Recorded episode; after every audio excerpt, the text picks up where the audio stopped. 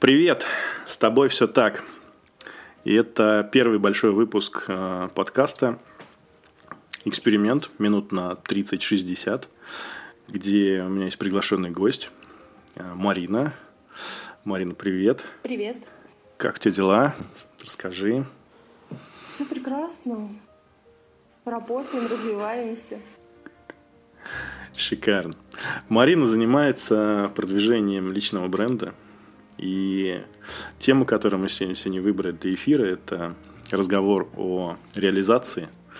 А, скажи, насколько часто твоим клиентам приходится сталкиваться с тем, что они не реализованы и возникают затыки в этой теме? А, на самом деле очень часто люди с этим сталкиваются. Ну, то есть вроде как есть свое дело какое-то, вот, но получается так, что люди не чувствуют себя в нем комфортно. Может быть, они делают недостаточно. Может быть, у них какие-то затыки в плане а, ну вот именно ощущение себя в, этой, в этом деле, успешности своей.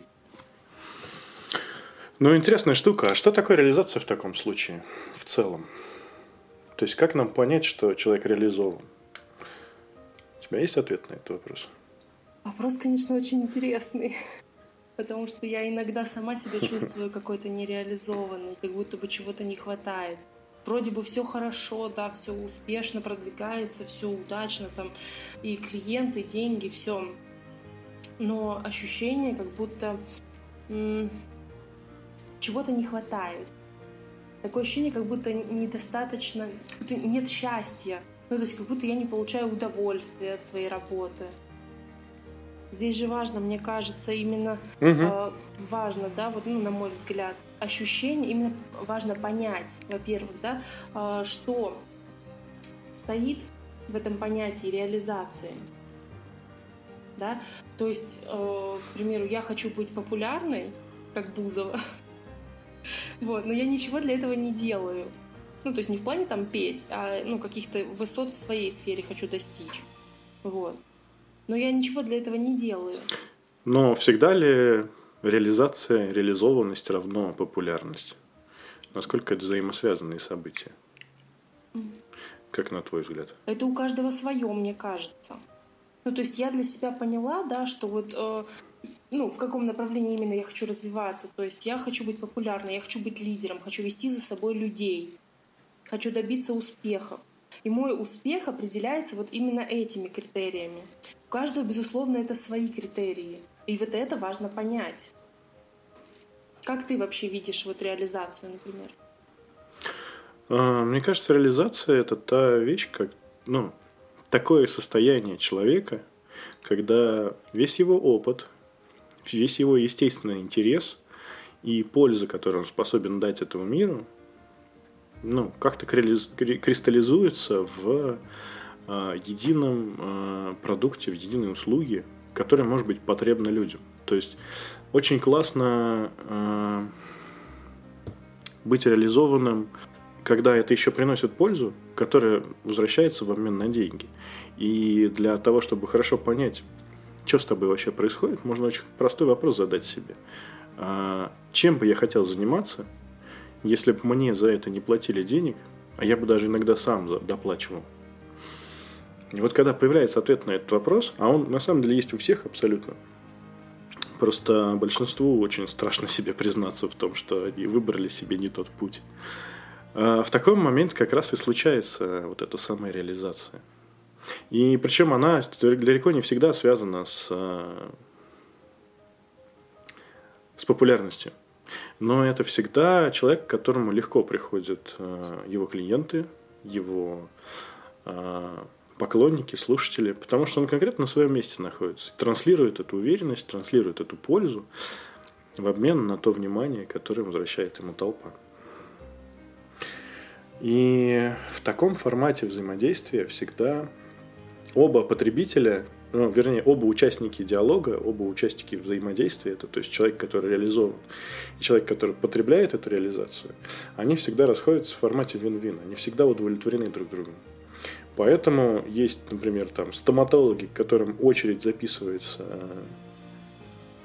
не знаю, там, сейчас можно, например, записаться на осень, у нас сейчас весна, да, то есть там очередь на 3-4 месяца расписана. А ему не нужна реклама. Просто он делает так хорошо и так удовлетворен от того, что он делает, и получает, э, и получает, что он отдает такое количество пользы всем вокруг, что ну вот это, наверное, и есть реализация в прямом смысле слова, да? Ну а как получается, а, можно получать вот это удовлетворение от работы? А, слушай, это же очень просто. То есть в какой-то момент ты понимаешь, во-первых, это же этапы, да, то есть либо ты сразу понимаешь, в чем твое призвание, и там есть врачи гениальные, которые сразу еще там с молодых ногтей, получается, знают уже, что они хотят и что они, э, и как они будут действовать в жизни, как они будут развиваться. Либо во взрослом состоянии это когда ты задолбался, ну, то есть настолько, что уже материальная э, часть, она совершенно не, не является определяющей в выборе твоей профессии. В выборе там, того, что ты делаешь. Да, многие идут по проторенным рельсам, они как там 18 лет попробовали одну профессию, так по ней идут потом дальше долго-долго. Другие перебирают. В конце концов, находят это. И в момент нахождения, ты знаешь, эти вопросы отпадают сами собой. Я думаю, вот так вот. Есть, как понять, что я реализован? Вот ты когда реализуешься, тогда это поймешь. Это ощущение, когда ты встаешь на работу с радостью. Когда ты не думаешь о том, что, блин, мне надо завтра идти на эту долбанную, там, несчастную работу с зарплатой, не знаю, миллион рублей в месяц.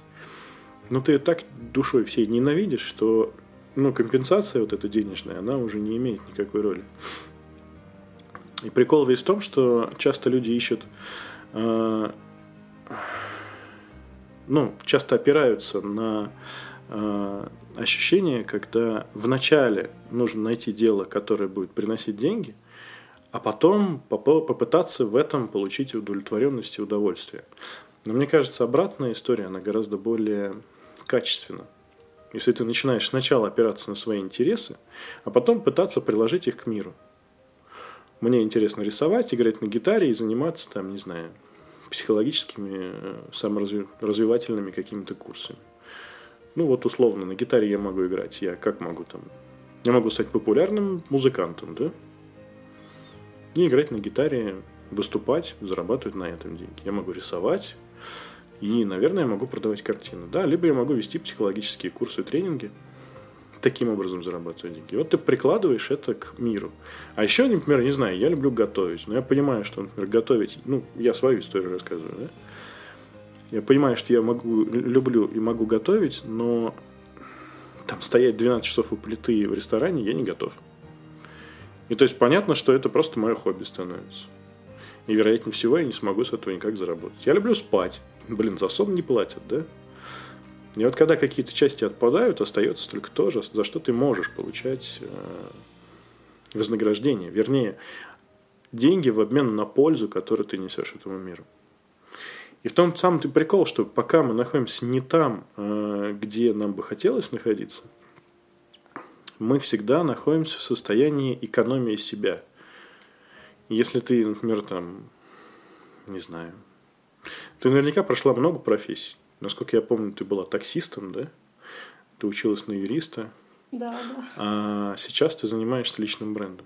Да. Ну вот как ты считаешь, если бы ты сейчас оставалась э, таксистом, да? Ну, то есть, да, хорош, хорошая профессия, ну, там можно заработать. Да, тяжелая, безусловно, такая очень напряженная и трудозатратная, но тем не менее, там можно заработать денег. Но выкладывал бы ты себя на полную, там, где тебе, ну, по сути, неинтересно. Нет, конечно. Я, по, я поэтому и ушла из такси. Я там отработала три года. Вот. Угу. И я вы, ну, выгорела, я просто устала. Это физически тяжело. Это история, когда ты в обмен на материальные блага предаешь себя. И по сути, история движения к реализации – это движение и поиск самого себя – а другими словами, поиск э, взрослости и любви к себе. А это означает, что в момент, когда ты становишься на своем месте, ты способен раскрыть весь свой потенциал.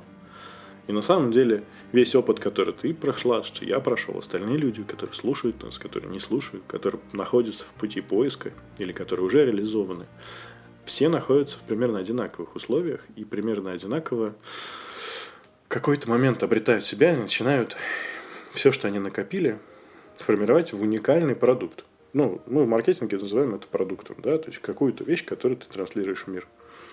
Да? И, соответственно, она всегда уникальна, потому что она создана через призму нашего опыта и восприятия. И ты отдаешь себя всего без остатка в момент, когда ну, ты на своем месте. Потому что там уже вопрос не об экономии себя и там жалении себя, о том, что тебе настолько по кайфу от процесса, что тебе уже особо результат не важен. И тогда именно случается вот это вот весь кайф, весь э, все удовольствие от обретения себя именно в такие моменты. Расскажи, может, свой путь, как у тебя там, как это все выглядит? Путь реализации, слушай, я очень долго искала на самом деле свое предназначение, и то у меня до сих пор даже закрадываются мысли, что я его так и не нашла, потому что все равно случаются какие-то сомнения. Угу. А тем ли я занимаюсь, да? Потому что изначально у меня стоял вопрос финансов. Ну, то есть, да, родители меня там отправили учиться на юриста. Учиться мне, в принципе, было неинтересно, я доучилась только потому, что я боялась родителей. Потому что они очень много денег вложили в образование. Вот. Ну, диплом у меня есть, да, все хорошо. У меня есть даже какой-то опыт работы юристом, да, то есть личный опыт, а, опыт работы с клиентами, достаточно угу. небольшой, да, но очень даже положительный. Вот. И я всегда отрицала в себе эту сторону, ну, то есть я категорически не хочу быть юристом, потому что э, это все тяжело, это негатив, потому что в большинстве случаев это негатив. Вот. И я прям отрицаю. Мой коуч мне, конечно же, направляла в эту сторону, в сторону юриспруденции, но я категорически не хочу. И здесь есть сомнение, а вдруг это действительно мое? Вдруг это действительно то, что угу.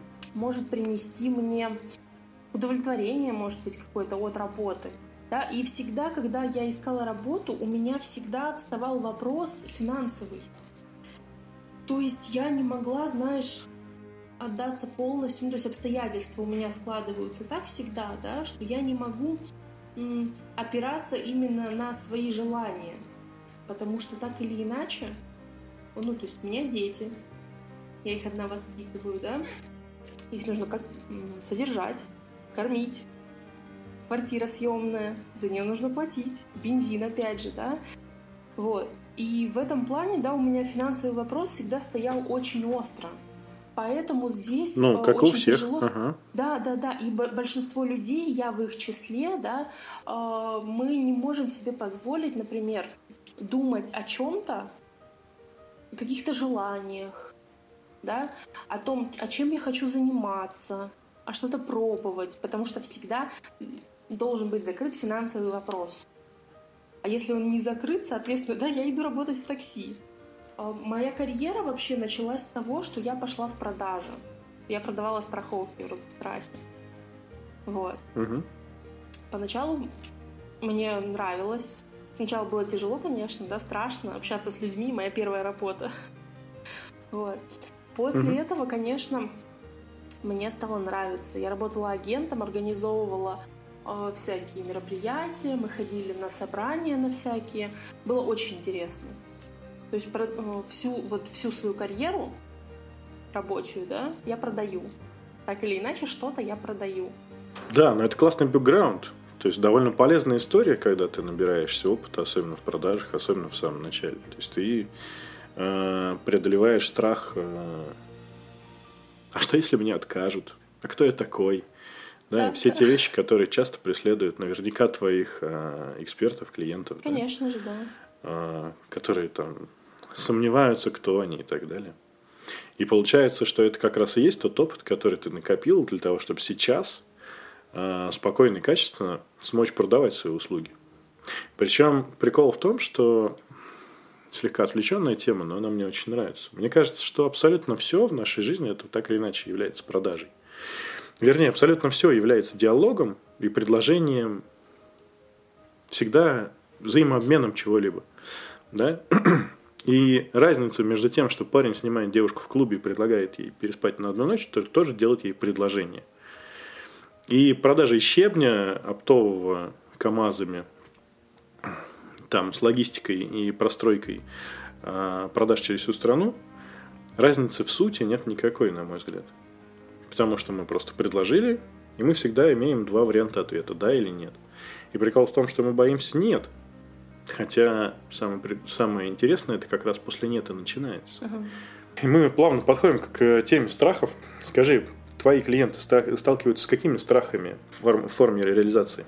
Ну, большинство моих клиентов это люди семейные, ну, либо просто мамы с детьми, либо у них есть какие-то семьи, да, и они очень переживают за финансы, во-первых, да, во-вторых, а, муж не поймет, ну, то есть, хотя сегодня уже, ну что, сегодня все снимают ТикТок. И все равно есть такие страхи, да, что муж не поймет, что я буду что-то снимать, например, да. да? Буду мало уделять внимания детям. Потом что еще? Финансы, да, вдруг не получится. Вдруг вот я сейчас начну работать, да, а у меня не получится, а вдруг не купят. У меня у самой были страхи, а вдруг купят, и мне придется работать. А у меня так очень много клиентов слились. Потому что я заглядываю наперед, я не смотрю вот сегодня, да, что я там заключаю договор с клиентом, мы работаем, да, я смотрю наперед. А на, насколько же сильно мне придется уработаться. Насколько сильно мне придется уработаться там за этот месяц, полтора-два. И как же сильно я устану. А вдруг у моего клиента не получится результат? А большинство клиентов еще стараются переложить результат на меня. Здесь, ну, я не знаю, страх ответственности. Я сама им болею. Страх ответственности. Интересно. Слушай, ну так много всего, надо, наверное, с самого начала идти. А, вначале ты говорила, что э, боятся оценки, да? Да. Мне кажется, это очень довольно, ну, такая довольно известная штука в нашей культуре. Довольно, не то чтобы известная, а такая сильно прижившаяся когда мы сталкиваемся с э, проявленностью других людей, или это когда мы пытаемся проявиться скорее, да, когда мы вдруг начинаем думать о себе, включаем вот этот вот самый эгоизм, любовь к себе, мир реагирует следующим образом. Они говорят, ты что выпендриваешься? Прекрати немедленно. Будь как все. Не проявляйся. И бывает это даже с агрессией, с оскорблениями, с э, вызовом, с э, разрывом отношений. Но это происходит по какой причине? Потому что мы видим то, что проявлено в других, но не проявлено в нас. И та самая агрессия, то самое ожидание там, каких-то оплеух и пенделей, оно завязано на том, что есть страх. То есть те люди, которые смотрят на нас, как мы проявляемся, они нам просто завидуют – потому что они этого сделать себе не могут позволить. А чтобы свой страх куда-то спрятать, они его переводят в агрессию и направляют на нас. Соответственно, если воспринимать это след... ну, таким вот образом, да, и просто смотреть на... ну, что это просто маленькие детишки, которым завидно, то если эти страхи совсем не улетучатся, то хотя бы будут понятны их первопричины, да?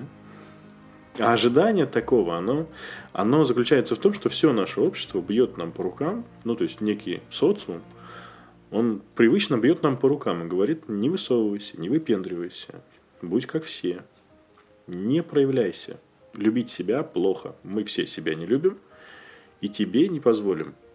А так как это общество давлеет на нас, при помощи буквально всего, начиная от того же самого ТикТока, заканчивая обучением в школе, где точно такие же люди, живущие точно в таком же обществе, в твою еще пока не окрепшую детскую психику, вкладывают знания о том, что правильно быть вот таким, ну, как все, а выделяться неправильно.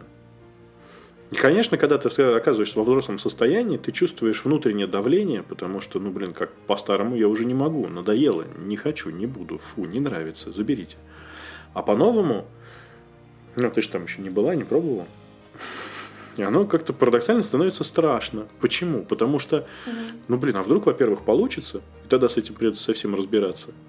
А во-вторых, блин, меня же осудят. То есть я стану белой вороной, не такой, как все.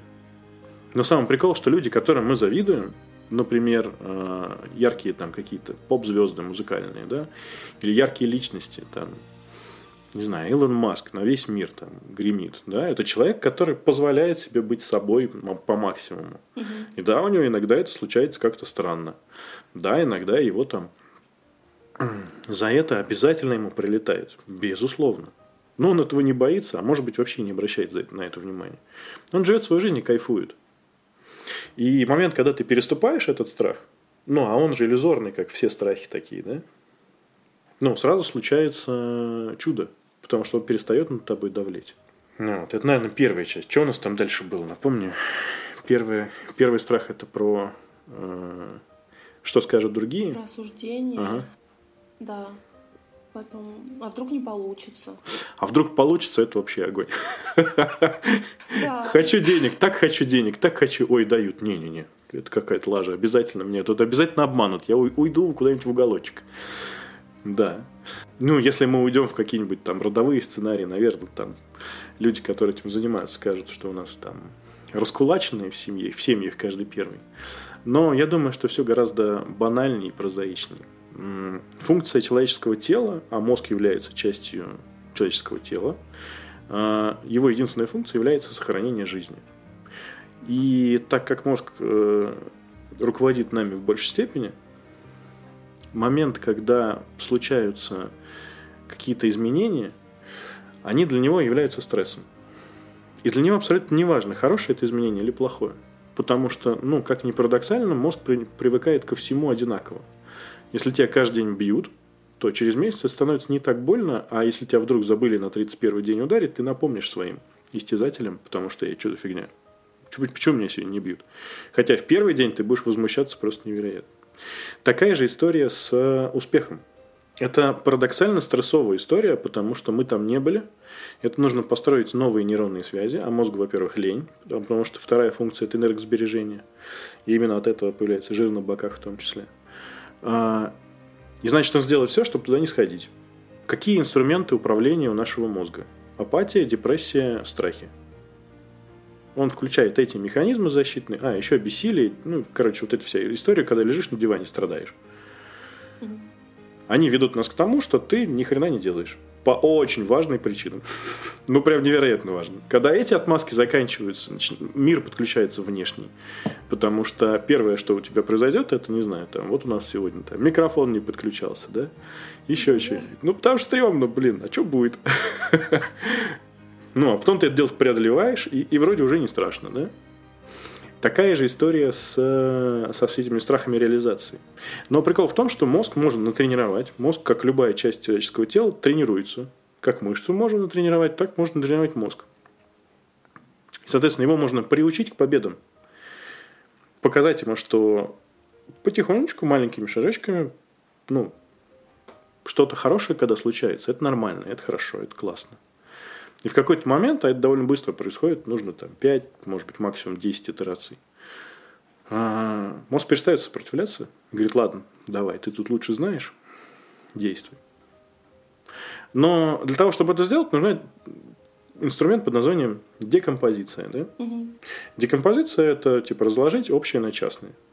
Давай, может быть, мы возьмем какой-нибудь пример, например, из опыта, который был э, у твоих клиентов или там твой личный, попробуем просто разложить к какому результату хотел прийти там ты или твой клиент. И посмотрим, как туда дойти при помощи как раз инструмента декомпозиции. Ой, у меня был потрясающий опыт. Я хотела открыть шоурум. Шоурум. Я хотела, да, платье. Я хотела шить платье. Мне какой-то период времени я прочитала книжку э, одной девушки, и у нее в Москве шоурум вполне успешно, все, она продает платья через интернет, а у нее есть помещение, все классно, все здорово. Я думаю, блин, круто же. Я же тоже, я же шить умею. Купила себе машинку, купила ткань, фурнитуру, все вот это вот. Все необходимое у меня, в общем, было в наличии. А потом я начала загоняться. А что если получится? Это же мне нужно открывать производство. А где я, где производство? А как вообще открывается производство? Угу. У меня не было сшито ни одного платья. А я уже думала о производстве. И вот это вот пугало больше всего. Производство масштаб. В итоге я так никуда и не пришла. Масштаб, он, конечно, пугает. Ага. Да, потому что включить как раз те самые страхи. Страхи парализуют волю, и, и, и ты такая, типа, ладно, красивая пыль лежит на машинке, не буду трогать, да? Эм, но прикол в том, что даже для того, чтобы начать, э, ну, сделать шоурум, нужно там совершить, ну, там, действий 30, допустим, да? Это нужно выбрать помещение, где у тебя будет шоурум, определиться с тем, что ты шьешь, из каких материалов, просчитать бизнес-модель, то есть провести какие-то подготовительные действия, понять объем оборудования, который тебе нужен, возможно, персонал, да, потому что это, ну, простой, ну, довольно, но тем не менее бизнес-проект. А значит, рисуешь что-то типа бизнес-плана. Бизнес-план как раз тоже, по сути, является декомпозицией, потому что идея типа, ага, давайте зашарашим что-нибудь, она через какое-то время обретает ну, такие уже понятные конкретные грани, и на фундамент накладываются определенные события. И получается, что первой точкой отправной является мечта. И мечта в твоем случае это там, да, сделать шоурум, который будет э, пользоваться популярностью, и люди будут носить твое платье, твои платья, верно? Угу. А потом идет цепочка. Для того, чтобы люди начали носить мои платья, я должна их продать. Чтобы их продать, они должны появиться. Чтобы они появились, я должна их сшить. Чтобы я их шила, я должна их сначала нарисовать, придумать, потом, собственно, сшить. И э, если ты смотришь на конечную точку, там, где у тебя уже купили платье, если эта цель истинно твоя, и тебе прям, ну вот она отвечает твоему внутреннему состоянию кайфа, ты будешь испытывать, ну просто рассуждая даже, представляя эту цель, у, ты будешь чувствовать такое невероятное удовлетворение. Это называется намерение. Намерение – это представление своего будущего в формате эмоций когда ты кайфуешь от того, что у тебя купили платье, и что люди, ты прям идешь по городу, и раз навстречу девушка в твоем платье. Охренительно. Мне кажется, вообще огонь. И ты такая, да-да, это мое. Вот, это намерение. Ты его ощутила, представила, почувствовала себя там, прочувствовала это на эмоциональном фоне, а потом простраивается вот эта самая декомпозиция, которая позволяет сделать первый маленький шажок. Например, открыть э, интернет или журнал какой-нибудь модный, выбрать десяток платьев референсов, ну, которые тебе нравятся, например, да? Или нарисовать первое платье в... Где оно там рисуется? В альбоме, да? Я не знаю. Угу. Оно в альбоме же рисуется? Или где какая-то специальная программа, может, есть? Нет? Ну, я рисовала в альбоме. Ну, я думаю, да, что платья появились до того, как появились компьютеры, значит, можно было их нарисовать и на бумажке. Да, то есть ты неким образом фантазируешь и представляешь свое будущее. И потом его начинаешь реализовывать с маленьких шажков. И ты делаешь первый шаг, ты нарисовала платье. И говоришь, мозг видал, круто получилось, правда? Мы довольны? Мозг говорит, да, круто. И вроде не страшно. Хотя наверняка взять ручку, сесть э, за стол, открыть альбом тоже требует каких-то волевых усилий. Но их нужно гораздо меньше, чем сразу же уйти туда и в организацию всего этого уже в продаже, да? Потом следующий шажок, маленький опять. А давай мы попробуем, не знаю что, сшить его, да? То есть для этого нам нужно оборудование. Давай выберем э, швейную машинку. Выбрали? Класс. Давай что-нибудь попробуем сшить. Раз попробовали, вроде получилось. И так незаметно ты приучаешь своему мозгу то, что, во-первых, успехи это нормально – а у нас формат э, жизни обычно отталкивается, наоборот, от э, того, что хорошо, когда плохо. И это парадокс, который ведет нас по жизни. И, соответственно, когда мы отказываемся в точке успеха, нам настолько непривычно и стрёмно, что мы пытаемся оттуда свалить. И когда твой мозг понял, что сейчас реально вот начнется классно, и сейчас вот сейчас же как долбанет, сейчас как счастье это привалит, он тебя через разные механизмы апатии, страха и так далее – оттолкнул тебя от этой финальной цели. Хотя, ну, ты наверняка понимаешь, что если бы ты сейчас реализовалась именно в этом, ты испытывал гораздо, более, при... ну, гораздо больше приятных эмоций, чем неприятных. К чему это нас подводит? К тому, что только хорошо выстроенный план позволяет реально достигать успеха. И даже не потому, что он у тебя нарисован, а потому что так твоему мозгу безопасней. Потому что все планы идут кавардак, ну, ну, как бы по, по... Короче, все планы разваливаются в момент реализации. Абсолютно все. Ты всегда вынужден в них вносить коррективы. Если ты поешь полностью по плану нарисованному в самом начале, ты, вероятнее всего, никуда не придешь.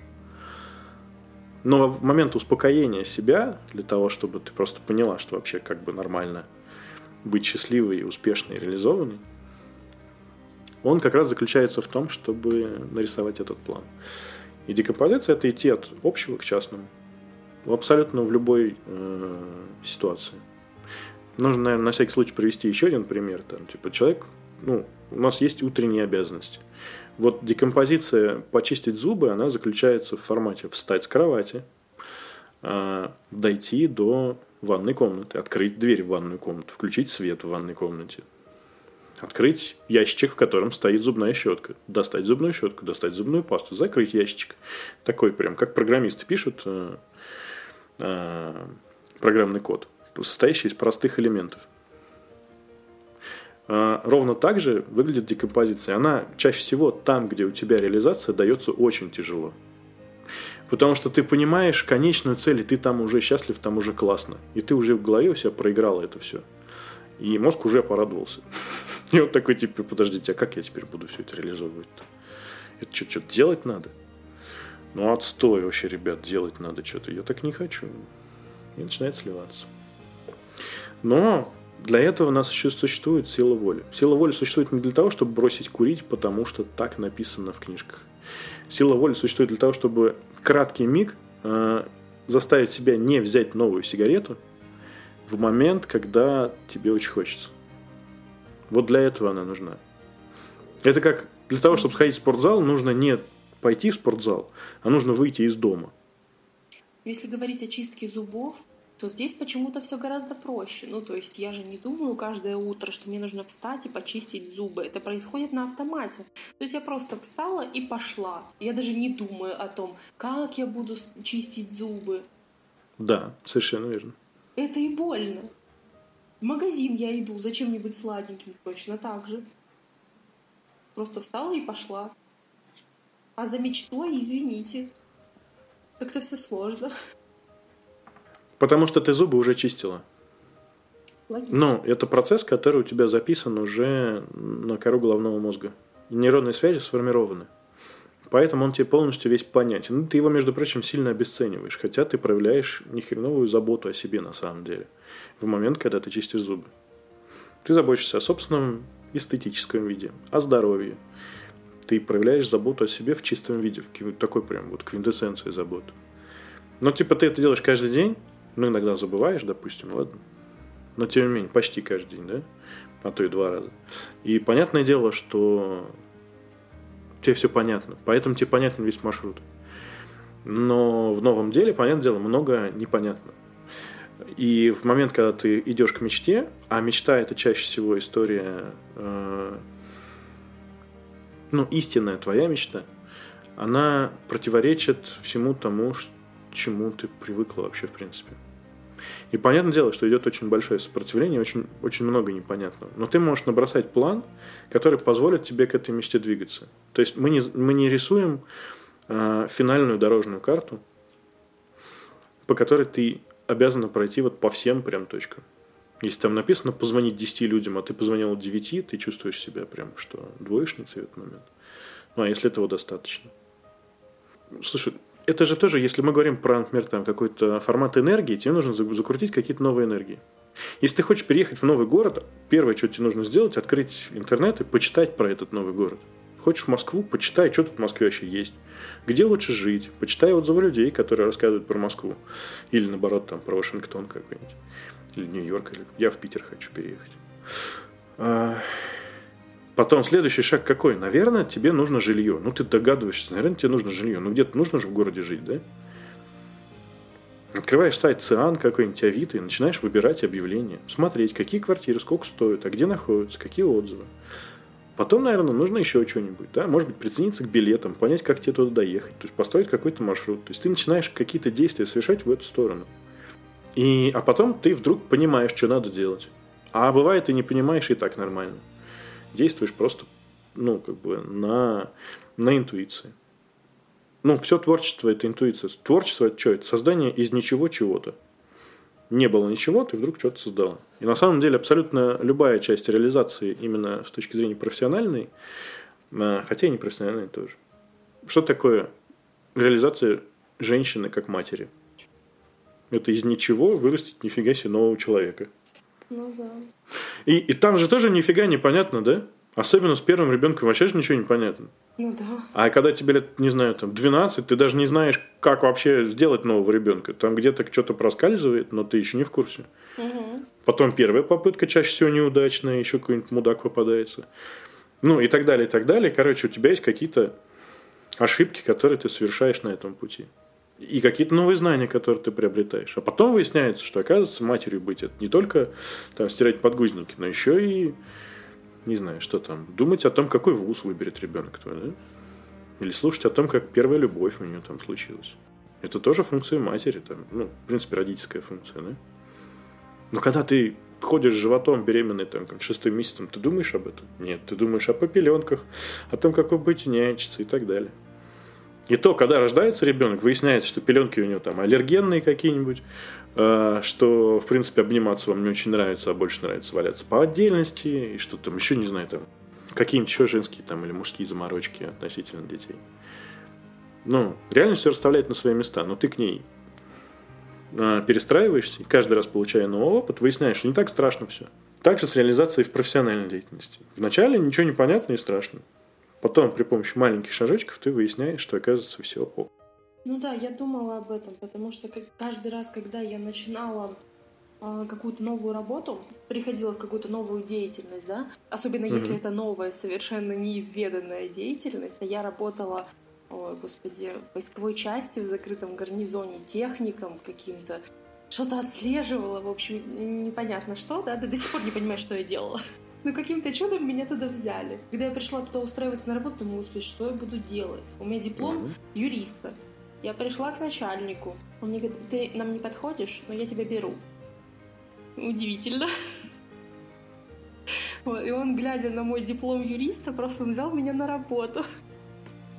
Я понятия не имела, да, что там, что там делать, да. А потом в итоге, в, вот в каждой деятельности, я каждый раз прихожу, паникую. А как? А что? А как, как я вообще справлюсь с этим? Как результат, я потом вообще шикарно. На раз-два совсем справляюсь. Да. Вначале ты думаешь, как я с этим справлюсь, а потом ты такой, господи, что за легкотня, дайте мне что-нибудь новое. Да, и в этом тоже заключается такая ирония жизни. Мы вначале боимся нового. Ну почему? Да, опять же вспомним, потому что мозгу просто влом. Ну, по-честному, ну, вот кайфово, если ты лежишь на диване и ничего не делаешь. Ну, вот для человеческого организма это нормальное э, состояние. Но оно нас как э, личность не устраивает. Нас как там душу да, не устраивает. Поэтому мы заставляем его шевелиться. И там, где мы его научаем к тому, что шевелиться не страшно, например, надо сходить в туалет. Ну, не под себя же ходить, значит, нужно дойти, да, с дивана все-таки встать, дойти. Оно так уж и быть научается, потому что есть там неприятные опыты из детства, когда ты не доходишь. Ну или что что это такое. То есть примеров можно тысячи привести. И на самом деле, в момент, когда человек реализуется, э, реализует свой весь потенциал, он начинает э, приносить такое количество пользы людям и такое количество счастья вокруг себя генерировать. Ну, во-первых, на таких людей просто приятно смотреть. Они светятся, да? А во-вторых, мы просто увеличиваем количество счастья в этом мире при помощи таких простых элементарных действий, от которых по кайфу. Смелость в выборе своей реализации, она еще заключается в том, что чаще всего она противоречит тем канонам, которые в нас вложили – и в момент, когда тебе там 19, например, там, лет, или 23, когда заканчиваешь вуз, или там 16, когда выбираешь профессию, да, вот я заканчиваю школу, в 16 сейчас заканчиваю, да, что происходит в этот момент? Появляется некая общность, которая тебе говорит о том, как тебе нужно жить. И чаще всего это значит, что нужно закончить вуз, потом пойти на работу, желательно, чтобы там была медицинская страховка со стоматологией, Потом что, семья, да, дети. Потом пенсия, старость, смерть. Ипотека. И по сути наша жизнь ипотека еще, точно, ипотека забыл. Точно, точно. То есть некий шаблон жизни-то у нас есть. Просто смелость, она заключается как раз в том, чтобы ну, на него критично посмотреть. Разобрать его на части и понять, что для меня окей, а что нет. Потому что твоя история про юриста, который там, ну, тебя мама туда довела, это что же как раз про то, что, ну, как бы мама за меня решила. А сама я что хочу. Ну, вот я взрослая женщина, да, красивая, привлекательная, умная, здоровая. А, что я хочу? И в этот момент появляется страх, потому что хочешь ты чаще всего чего-то отличного от вот этого шаблона а значит неизведанного. А значит, тебе опять э, нужно создавать новые нейронные связи и преодолевать свои страхи. А тут включается еще синдром самозванца. Помнишь, мы хотели про него поговорить? Ага. Я думаю, что он довольно часто встречается у ребят. Что они говорят? Что говорят твои клиенты? У всех в основном идет «я не смогу», «я недостаточно хорош», я недостаточно много знаю, я еще недостаточно много обучился, хотя а, у самого в ящике лежит десяток дипломов разных корочек и прочих сертификатов. Что еще? У меня нет опыта, нет кейсов, хотя кейсы сегодня это ну, вообще ничего не, не, не решают. Нет, может быть, отзывов вот в таком mm-hmm. плане. В основном вот я недо- недостаточно хорош. Это прям боль всех людей сегодня. Недостаточно хорош. Ну да, остальное это уже частности. То есть я недостаточно хорош, потому что, да, и у меня либо дипломов, либо отзывов, либо кейсов чего-то не хватает, да? Какой-то внешней оценки э, моей крутости. А вот такой момент мне интересно всегда задать вопрос. А кто, ну, что это за сути, которые должны тебе дать э, заключение, что ты наконец-то достаточно хорош? Интересный вопрос. Ну, то есть э, стыд, да, а это на самом деле стыд, он формируется как наша оценка относительно чужой оценки нас. То есть какая-то двойная иллюзия и самообман, потому что ну, мы же не можем знать, что у них в голове. Причем это же не какие-то конкретные люди, да? То есть, да, окей, это может быть там образ мамы, либо супруга, да? Но чаще всего это сравнение себя с, ну, с людьми из той же самой сферы. Угу. А что скажет Бузова, если я начну петь? Ну, во-первых, блин, Бузова, может, и не узнает о тебе никогда. Это раз. Но это другой вопрос. Да? И то есть мы наделяем себя властью принять решение за них, не зная про них ничего. А еще главное, не зная вот этих самых них. То есть это некая обезличенная толпа людей, которая почему-то должна нас встретить с, ну, с какими-то придирками, претензиями. И в такой момент возникает вопрос, типа, а тебе это зачем? И вот тут появляется вторичная выгода. Потому что на самом деле реализовываться страшно, потому что там за реализацией не всегда есть следующий шаг – в момент, когда вот ты работаешь с своим клиентом, скажи, они же, наверное, часто говорят, э, что я хочу заработать определенную сумму денег или там иметь определенное количество что там, подписчиков, да? В каких ну, единицах да. вы измеряете результативность работы? А кто что хочет? У кого какой запрос? Ну, то есть кто-то говорит финансы, хочу там, допустим, 500 тысяч рублей в месяц зарабатывать. А кто-то говорит про количество подписчиков. Но в основном у них есть какие-то цели такие, на будущее. Знаешь, типа купить дом новый, машину поменять, там путешествовать где-то еще. Но это настолько все абстрактное, какой-то гипотетический дом. Машина может быть какая-то четкая, ну вот определенно понятно какая, да, марка, модель, там цвет и так далее. Путешествие. Опять же, тоже такое размытое понятие, и здесь, в принципе, непонятно, какое-то абстрактное будущее. Ну, я бы сказал так, э, что оно укладывается в такую формулировку. Когда я реализуюсь, я наконец-то буду получать удовольствие от жизни. Похоже? Ну, может быть, да. Ну, в этом же заключается корневая прям ошибка. Прикол в том, что, во-первых, денег не дают маленьким детям, и денег не дают унылым. А если ты сейчас унылый и откладываешь свое счастливое будущее на момент реализации, то оно никогда не наступит.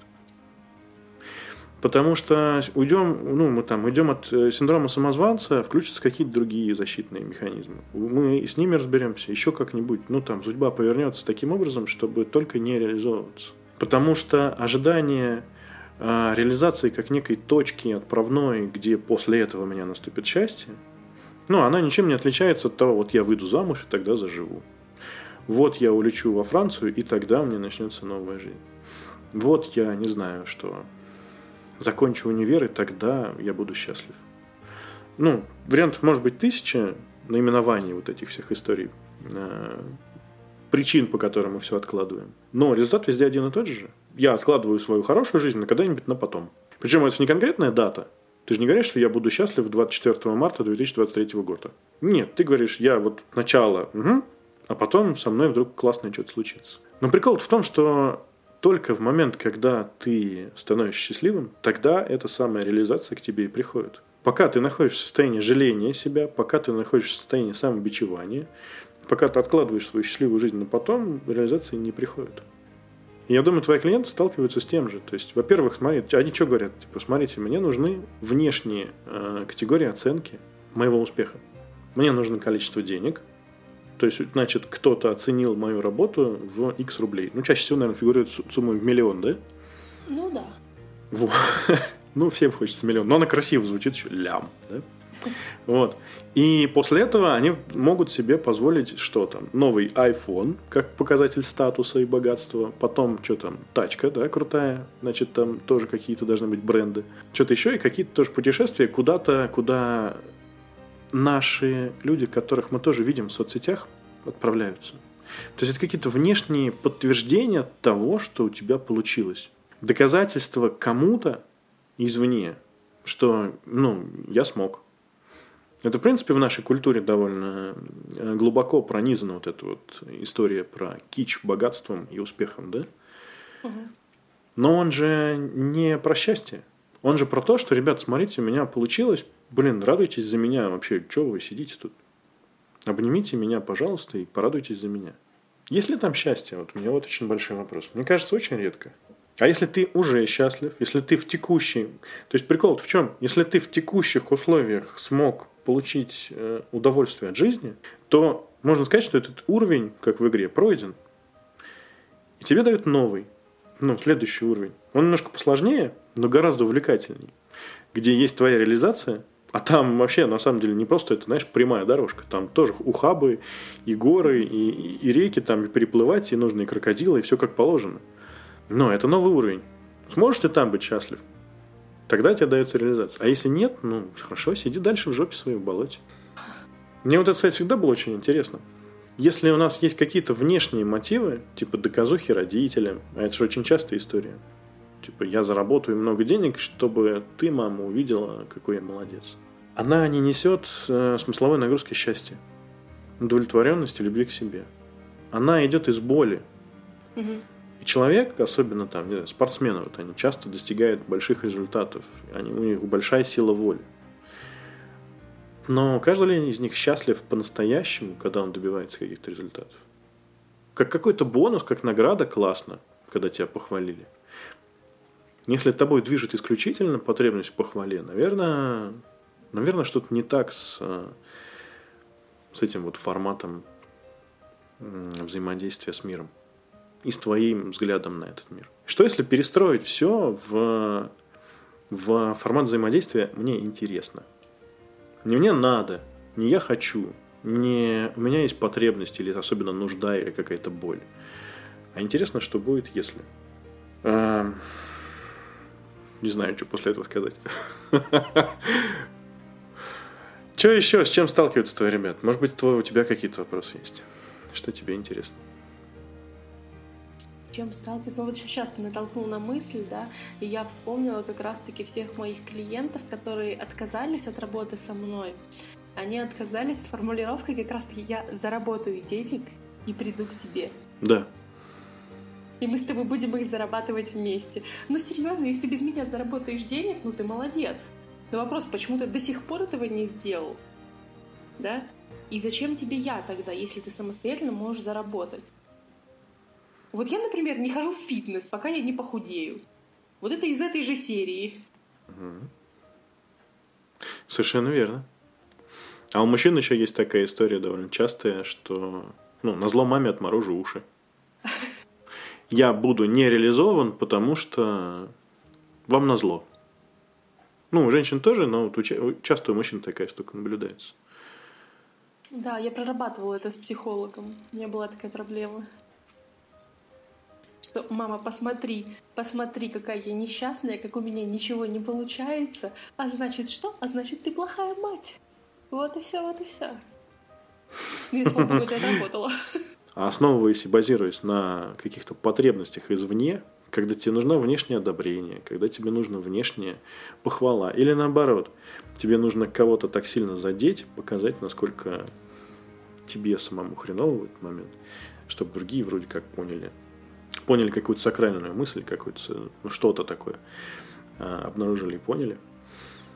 В такой момент ты думаешь, ну, вот если погрузиться в это глубоко, думаешь, а зачем это все? Ну, то есть, понятное дело, страшно, понятное дело, больно, понятное дело, обидно.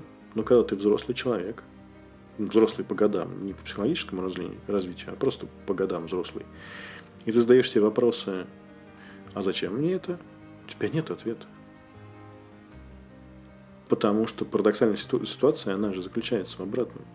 В том, что ну, как только ты начинаешь принимать какие-то решения, которые ведут тебя напрямую к твоему счастью, потребность во внешних каких-то источниках отпадает полностью. То есть у человека некая дыра находится, например, в груди, например, любви к себе. А она есть абсолютно у всех так или иначе. И пока мы пытаемся извне какими-то людьми, событиями, не знаю, наркотиками, другими продуктами закрыть э, эту дыру, засыпать ее, а она же ну, бездна, этого никогда не получится. Никто, во-первых, не хочет этого делать. Ты берешь, находишь себе мужчину и вручаешь ему ответственность за твое счастье и удовольствие. Причем это же норма в нашей культуре, да?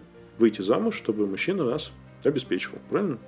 Чтобы он о нас заботился, чтобы он нас целовал, ножки, ручки носил на руках. Ну, это в нашей культуре это является нормой.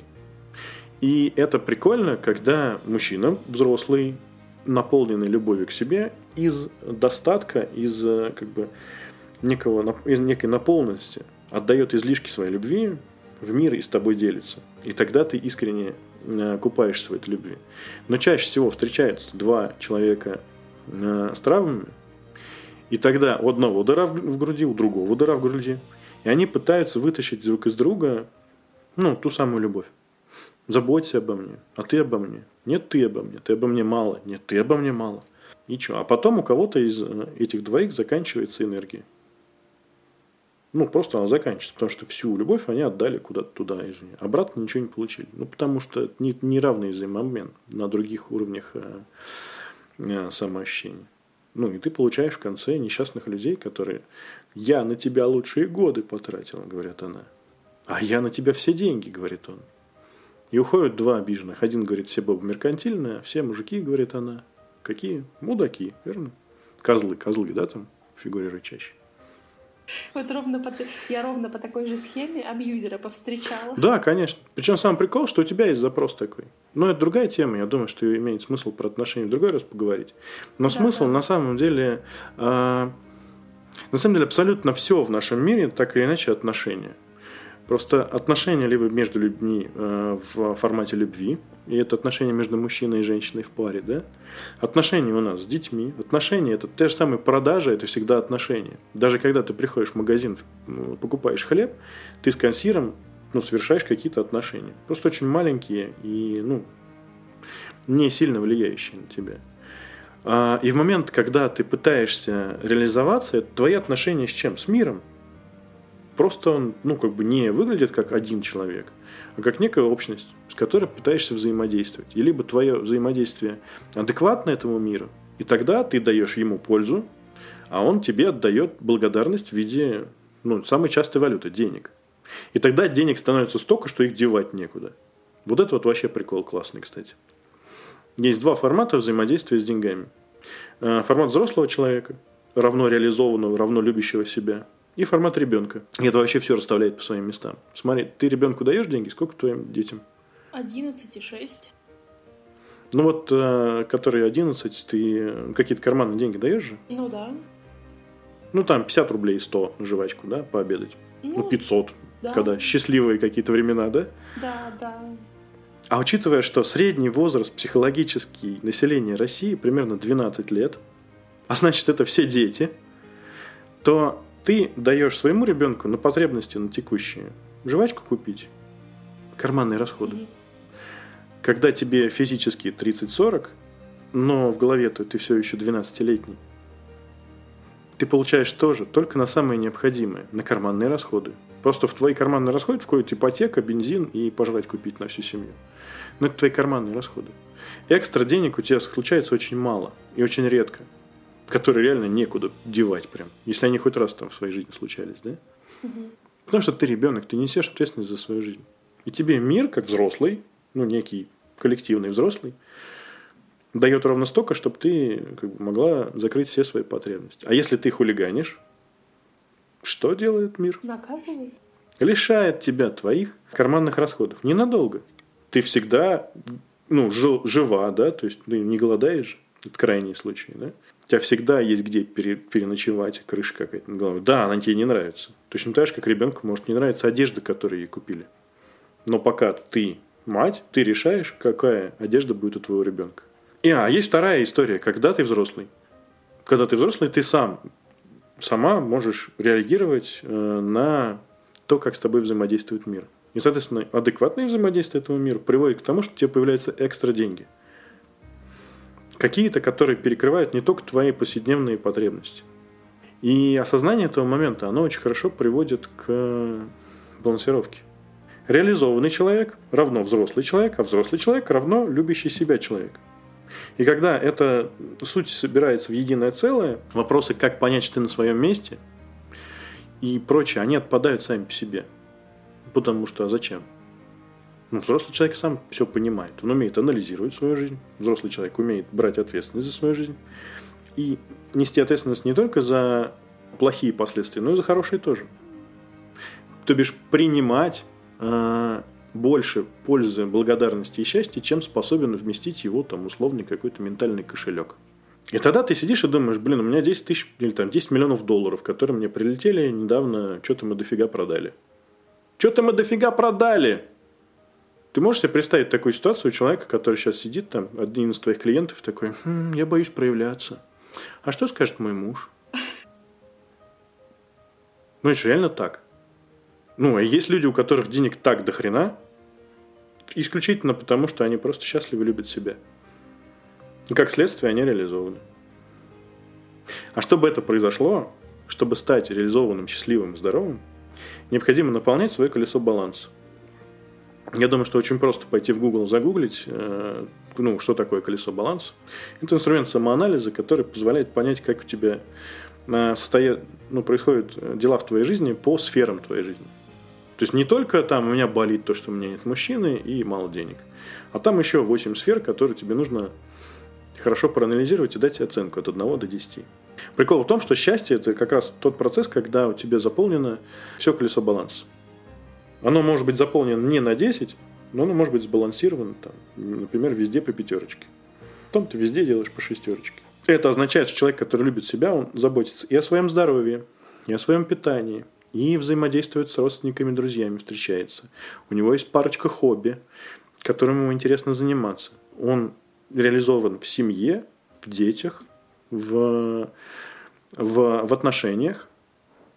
Он, ну, как бы вот все сферы жизни его заполнены. И в таком случае как раз вот это вот появляется страсть, вот этот вот баланс, такой удовлетворенности, то самое счастье, к которому мы так стремимся. Потому что счастье – это количество событий, которые стучаются с тобой в твоей жизни, на которые ты можешь повлиять. Ну, то есть ты можешь влиять на свое счастье, когда ты взрослый. И не можешь на него влиять, пока ты ребенок. И один из инструментов, который позволяет э, получить желаемое,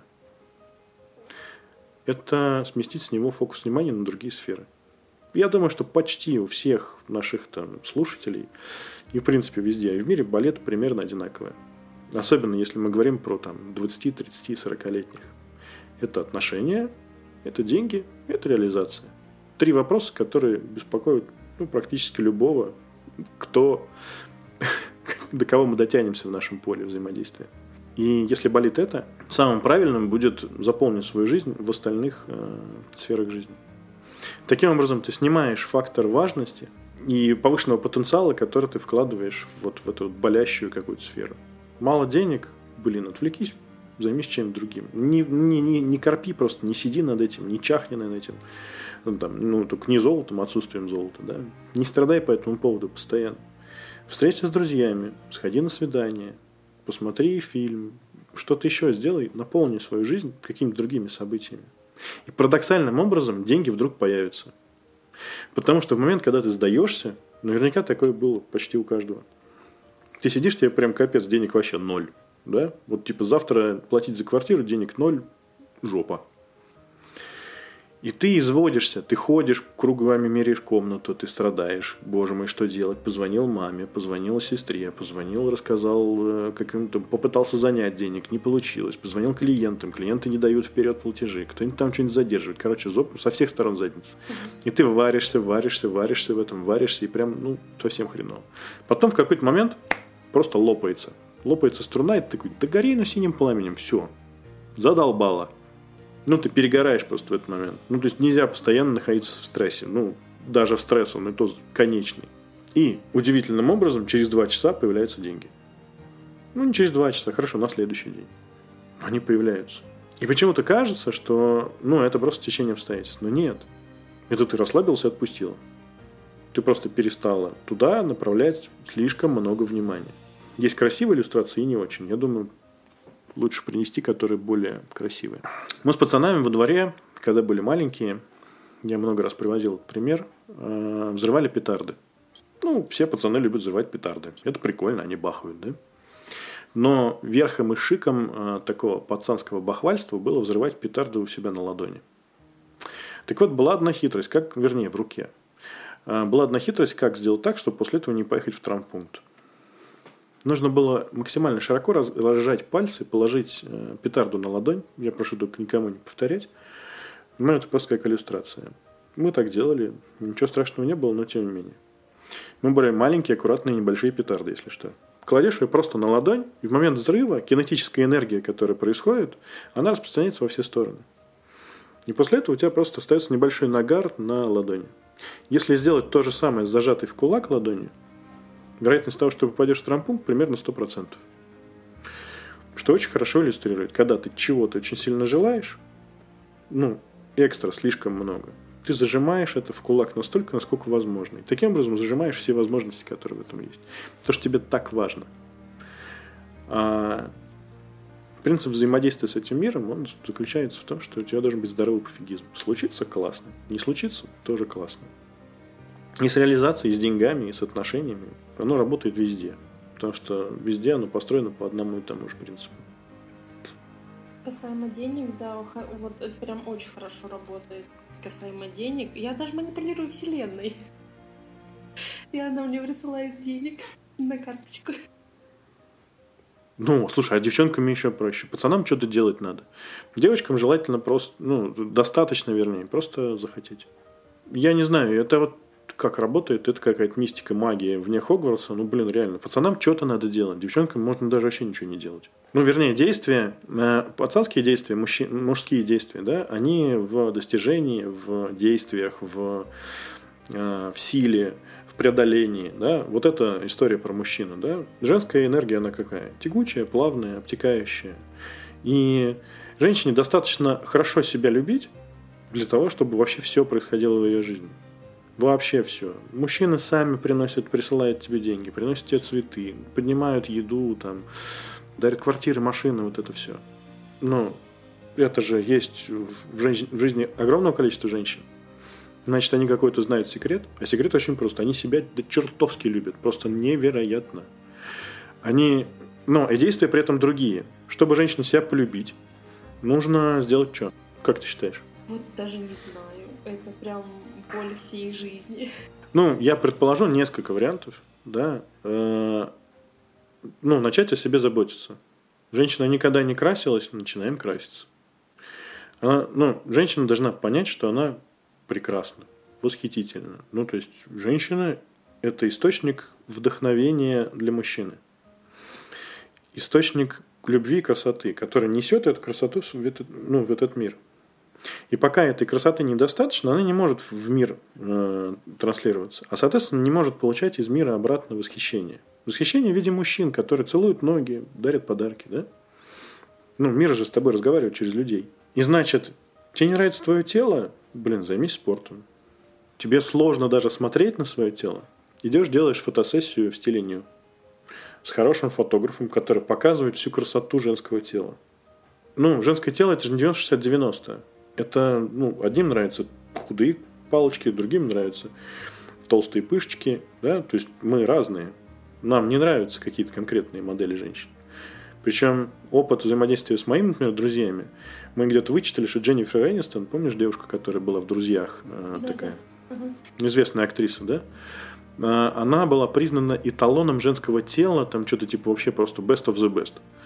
И 10 из 10 мужчин, с которыми я разговаривал на эту тему, говорят, слушай, ну обычная, как бы, непримечательная, без огонька. Но их конкретные женщины, там, бывает где-то что-то вылезает, где-то там, не знаю, неравно, неравномерная грудь, а, широкие бедра, не знаю, там, что-нибудь еще, там, секущиеся кончики, я слово такое вычитал недавно. Даже не знаю, что это такое, но, допустим, это что-то тоже про женщин.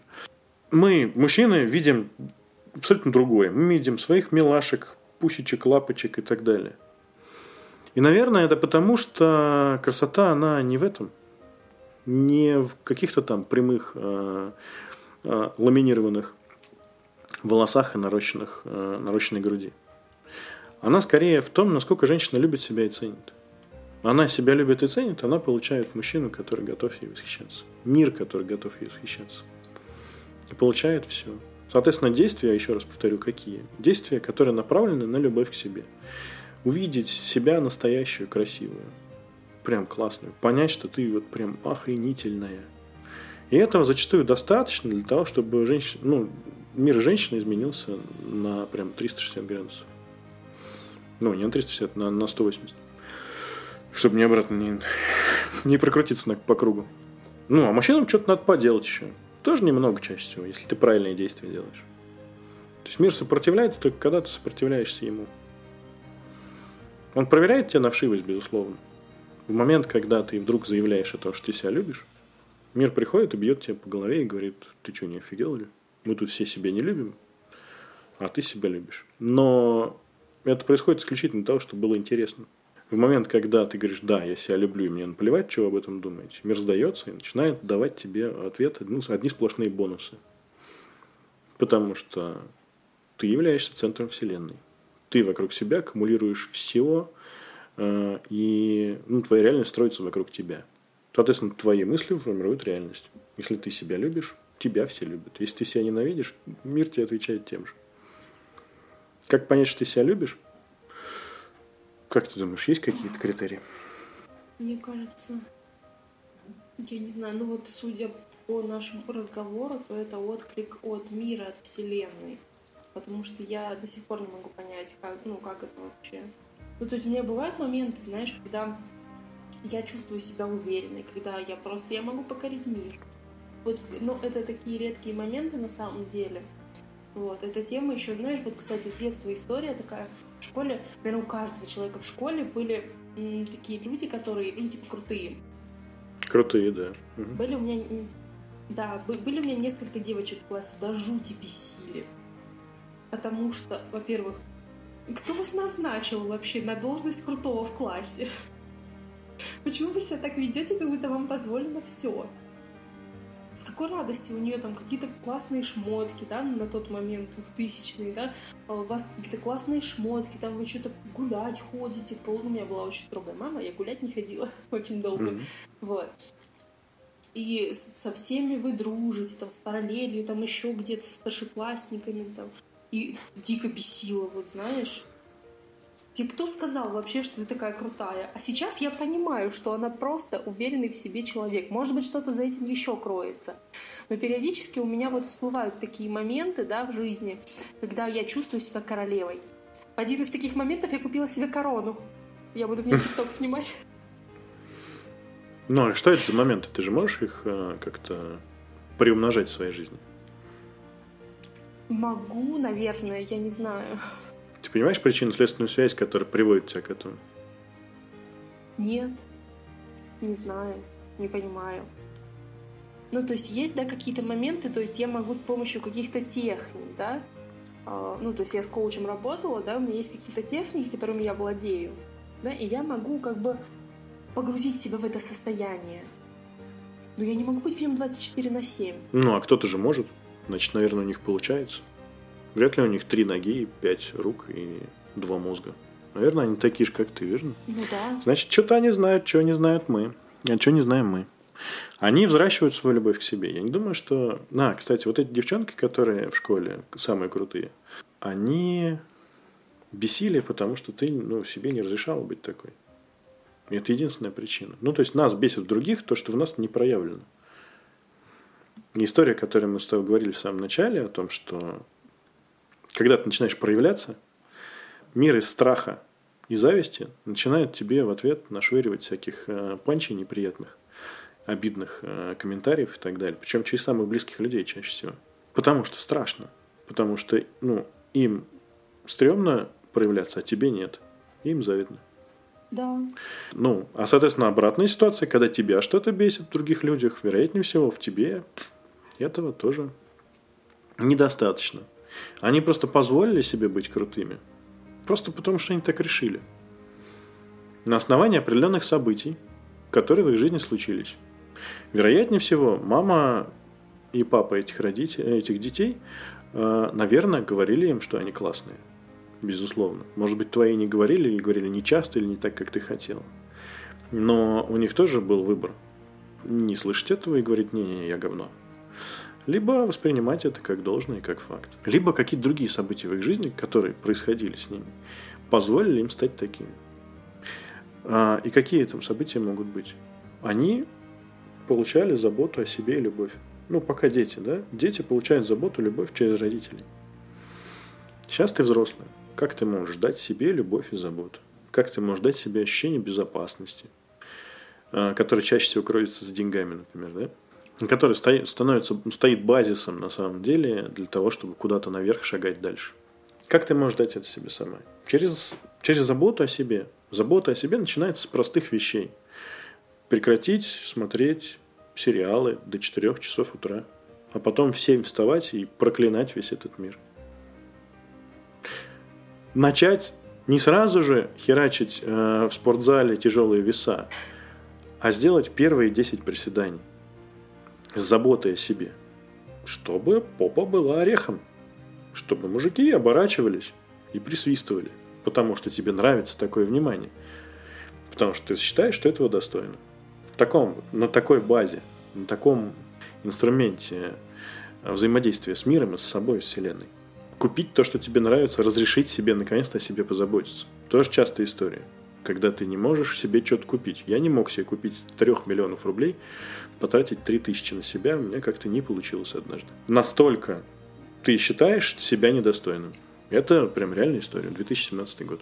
И каждое проявление любви к себе будет ну, складываться в твою копилочку. И в первое время ты не будешь замечать вообще ничего. Ничего вообще не поменяется. И на самом деле потом тоже ничего не поменяется. Просто ты окажешься в какой-то новой реальности. И это станет твоей новой нормой. Когда типа все классно. И ты такой, блин, все классно. Вот вообще все классно. Тебя спрашивают, да не бывает. Ну, по-любому какая-нибудь фигня, ты врешь, наверное. А ты такой ходишь, ищешь, типа, к чему докопаться, а не к чему. Мужик вроде нормальный. Денег все больше и больше. Что-то на весах мне нравится все, в зеркале тоже. И ты вдруг оказываешься в новой вселенной, в которой все классно. И начинаешь из этого состояния «мне хорошо» развиваться. Потому что все истории про то, что нужно выйти из зоны комфорта, они исключительно про силу воли. А сила воли классная штука, но имеет одно свойство – она конечна. И в момент, когда ты заканчиваешь силу воли, ты возвращаешь статус-кво. То есть ты обратно возвращаешь свое болото, вот это вот, э, под названием зона комфорта. Но если ты зону комфорта передвигаешь вместе с собой куда-то в новое состояние, гораздо более высокое, это абсолютно другой подход к развитию, абсолютно другой подход к, к жизни. И совершив 10, 15, 20 действий конкретного, осознанного заботы о себе, через простые, они очень простые, просто мы любим усложнять. Сделать э, прическу, не знаю, накрасить ногти, выйти погулять, выделить время в суете дней для себя, начать меньше работать, но больше зарабатывать, выйти из абьюзивных отношений, ну, как-то отстоять, первый раз сказать «нет», когда на тебе пытаются поехать. Это очень простые действия, которые приводят к конкретным результатам, изменениям в твоей жизни. И ты вдруг обнаруживаешь себя счастливой. Иногда очень тяжело сказать «нет». Безусловно, ведь всю жизнь тебя учили говорить «да», быть удобной девочкой. Тогда ты получишь любовь и заботу, да. похвалу, ласку шефа, да? Знаешь, как это похлопывание по щеке? Молодец, Мариночка. Да-да-да. Особенно, знаешь, особенно страшно, когда ты вот находишься именно в абьюзивных отношениях, когда ты тупо боишься да. своего партнера. Потому что ты отдала ему э, право э, делать тебя счастливой. А он этим правом не воспользовался.